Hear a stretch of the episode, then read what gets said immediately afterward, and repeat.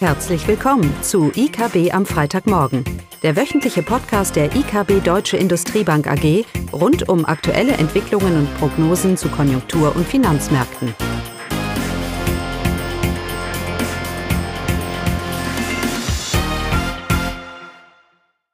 Willkommen zu IKB am Freitagmorgen mit Klaus Bauknecht und Caroline Vogt. Heute berichten wir über folgende Themen, das EZB-Treffen und die konjunkturelle Lage in China und Deutschland. Also, los geht's. Ja, los geht's mit der EZB. Das letzte Treffen unter Draghi und da wurde auch im Vorfeld schon viel darüber spekuliert. Seine acht Jahre Amtszeit, ist es jetzt positiv oder ist es negativ zu bewerten? Die Antwort ist eigentlich einfach zu geben, Caroline. Steht die Eurozone heute besser da als in 2012? Ich glaube ja. Draghi mhm. selber hat das auch, auch klargestellt. Äh, aber es ist ein anderer Punkt, den, den ich, äh, auf den ich eingehen möchte. Und das ist, dass immer wieder diese expansive, zu expansive Geldpolitik mit der Person Draghi assoziiert wird. Also sprich, wenn es nicht Draghi geben würde, dann hätten wir doch eine andere Geldpolitik und dann wäre alles nicht so schlimm.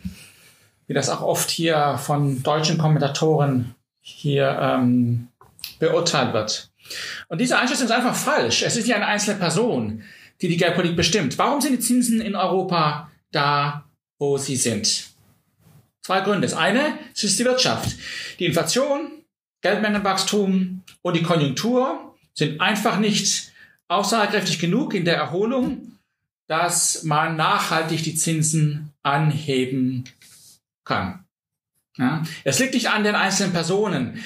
Auch unter einer Bundesbank hätten wir eine ähnliche, oder hätten wir zumindest mal auch eine expansive Geldpolitik da hätten wir vielleicht jetzt eine ganz, ganz schwere Rezession gehen müssen, bevor die Erkenntnis kommt, dass man die Zinsen senkt und die Bilanz ausweitet, aber sie wäre gekommen, ultimativ.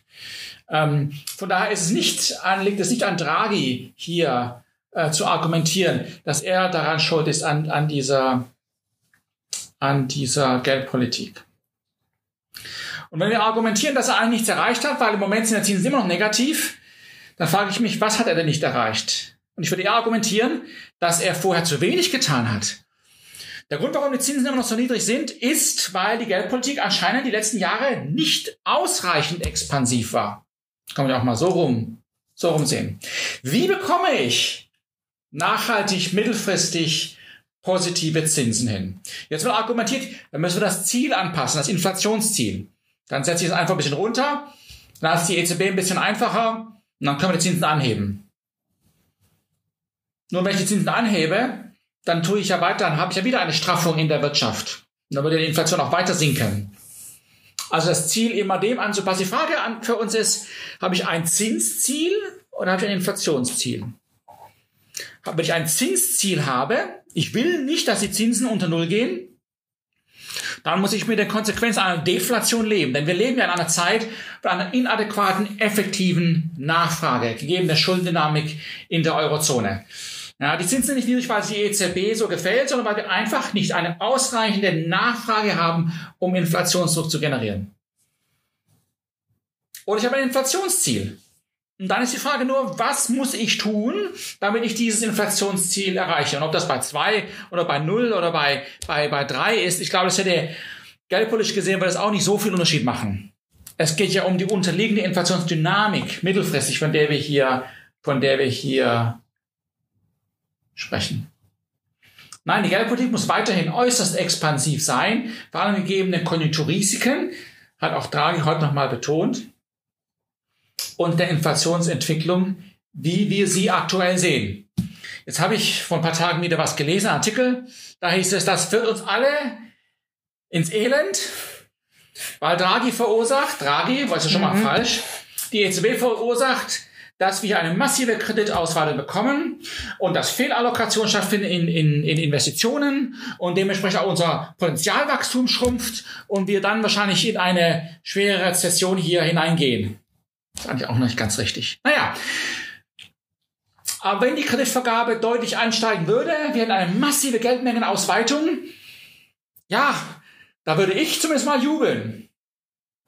Weil dann hätten wir endlich den Punkt, dass die Zinsen mal steigen könnten. Das ist genau da, wo wir hinwollen. Und das gleiche geht auch mit Fehlinvestitionen. Wenn es denn die wirklich gibt in der Wirtschaft, also geben tut sie sie, aber zu so einem Maße, dass das Potenzialwachstum der Eurozone darunter leidet, was ist denn die Konsequenz dann? Die Konsequenz ist ja auch, dass wir ein Ungleichgewicht in der Wirtschaft bekommen, weil ich kann nicht mehr so viel produzieren, wie ich über billiges Geld Nachfrage schaffe. Wunderbar, weil dann habe ich Raum, die Zinsen anzuheben. Und seit sieben oder acht Jahren muss ich mir wieder anhören über die bösen Konsequenzen aus der Geldpolitik und ich sehe sie irgendwo nicht. Im Gegenteil, ich sehe eine europäische Wirtschaft, die weiterhin Entlastung braucht, weil die Schuldenquoten, staatlich oder auch privat, immer noch relativ hoch sind. Und da brauche ich einfach diese Entlastung auch, damit die Wirtschaft sich von den Zinsen entkoppelt. Brauche ich eine Fiskalpolitik, die handlungsfähig ist. Und das kriege ich nur hin, indem ich die Zinsen senke. Natürlich hat das Verteilungseffekte. Natürlich gibt es auch Verlierer und Gewinner. Das zweifeln wir gar nicht an. Aber es geht ja nicht darum, die EZB hat ja kein Verteilungsziel, sondern das Ziel ist die Inflation. Und in dem Rahmen muss sie, muss sie agieren. Und darum wird sich auch unter Lagarde, Christine Lagarde, die er jetzt über, übernimmt, wird sich auch da nicht viel ändern. Ich glaube, dass die Märkte sie vielleicht am Anfang ein bisschen skeptischer betrachten, weil sie eben kein Investmentbanker, Volkswirt ist, wie das Draghi war. Ähm, von daher wird sie vielleicht nicht immer aus der Überzeugung heraus volkswirtschaftliche Argumente machen können. Aber das ist so eine Lernphase. Mal schauen, wie sie sich da tut. Aber an der grundsätzlichen geldpolitischen Ausrichtung gibt es hier nichts zu mangeln. Jetzt höre ich immer wieder, dass wir natürlich Immobilienblasen haben diese, Ver diese Verwerfung. Ja, natürlich haben wir die. Ja. Geldpolitik hat immer Vor- und Nachteile, aber das hat auch die EZB heute nochmal sehr schön gesagt, die Vorteile überwiegen, sagt zumindest mal die EZB. Und auch mit diesen Immobilienblasen, die Frage ist, so eine Blase kann ja gar nicht anhalten, wenn nicht die Angebots, wenn sich denn die Angebotsseite nicht bewegt. Ja, und wir wissen alle, dass wir einen Wohnungsmangel in Deutschland haben, mit oder ohne Blase. Das entscheidende Thema ist nicht die Immobilienblase in Deutschland. Das Entscheidende ist die fehlenden Sozialwohnungen für eine Bevölkerung, wo über die Hälfte oder um die Hälfte der Bevölkerung eigentlich in Miete wohnt. Das sind ganz andere Themen, politische Themen. Die sind viel entscheidender als diese regionalen Häuserbla Häuserblasen, die man da vielleicht hat oder, oder auch, oder auch nicht. Die Märkte insgesamt sehen das ja ein bisschen, oder sehen das grundsätzlich positiver jetzt, die konnten das gesamte Risikobild. Da ist so ein Off-Risk-Modus. Hängt natürlich auch damit zusammen, dass sich vielleicht etwas anbahnt, eine gewisse Entspannung bezüglich des Brexits. Das Pfund hat aufgewertet. Ähm, wir haben uns von den Tiefständen in den Bundrenditen von minus 0,7 doch deutlich erholt auf den minus 0,4. Und wir haben den DAX, der an die 13.000 Marke jetzt knackt. Also eine generelle Aufatmung in Folge, ich würde mal sagen, hauptsächlich, ja, Kombination, Haupt, äh, Brexit auf der einen Seite und natürlich die Geldpolitik auf der anderen Seite, die das ihrige tut, zumindest mal auf den Finanzmärkten.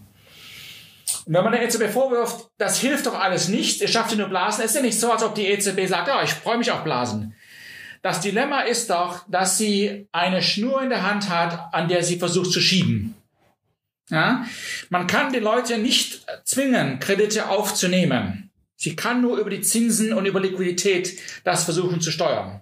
Das ist ja nicht etwas, was die EZB unbedingt hier als einen Idealfall ansieht, aber so ist es, so ist es halt nun mal. Und sie kann nicht mehr tun, außer überschüssige Liquidität schaffen zu einem extrem billigen Preis. Und dann darauf vertrauen, dass der Transmissionsmechanismus, wie intransparent er auch manchmal sein mag, und indirekt dann wirkt. Direkter arbeitete allerdings bei der Fiskalpolitik. Da sehen wir ja deutliche Entlastungen. Und darum ist auch das Festhalten dieser schwarzen Null. Aber das ist ein anderes Thema, Caroline. Ja. Ich weiß, das ist ein anderes Thema.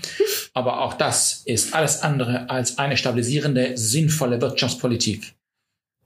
Aber okay.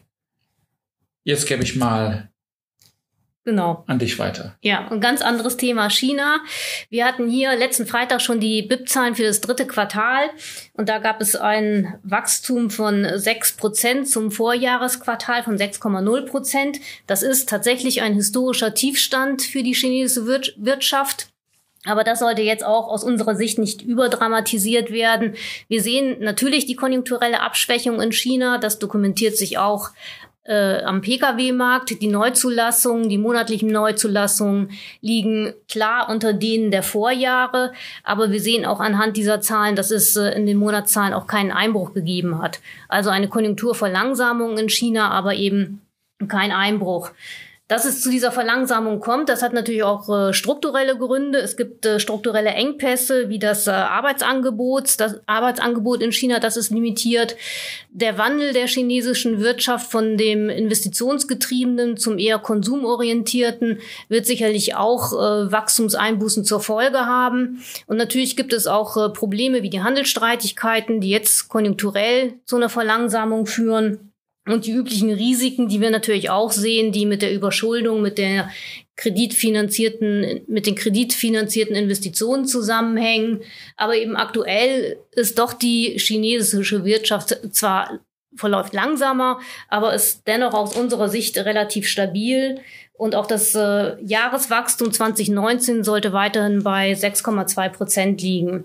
Wichtig aus unserer Sicht ist sicherlich immer noch den Beitrag, den China liefert für die Weltwirtschaft. Also eine Überschuldung in China sehe ich nicht unbedingt, oder zumindest mal ein Problem. Es ist ja eine Verschuldung im Land selber. Ja. ja das ist eine mhm. reine Verteilungsthematik. Mhm. Ähm, genau. Die Stimmungsindikatoren aus der Eurozone sind weiterhin gemischt.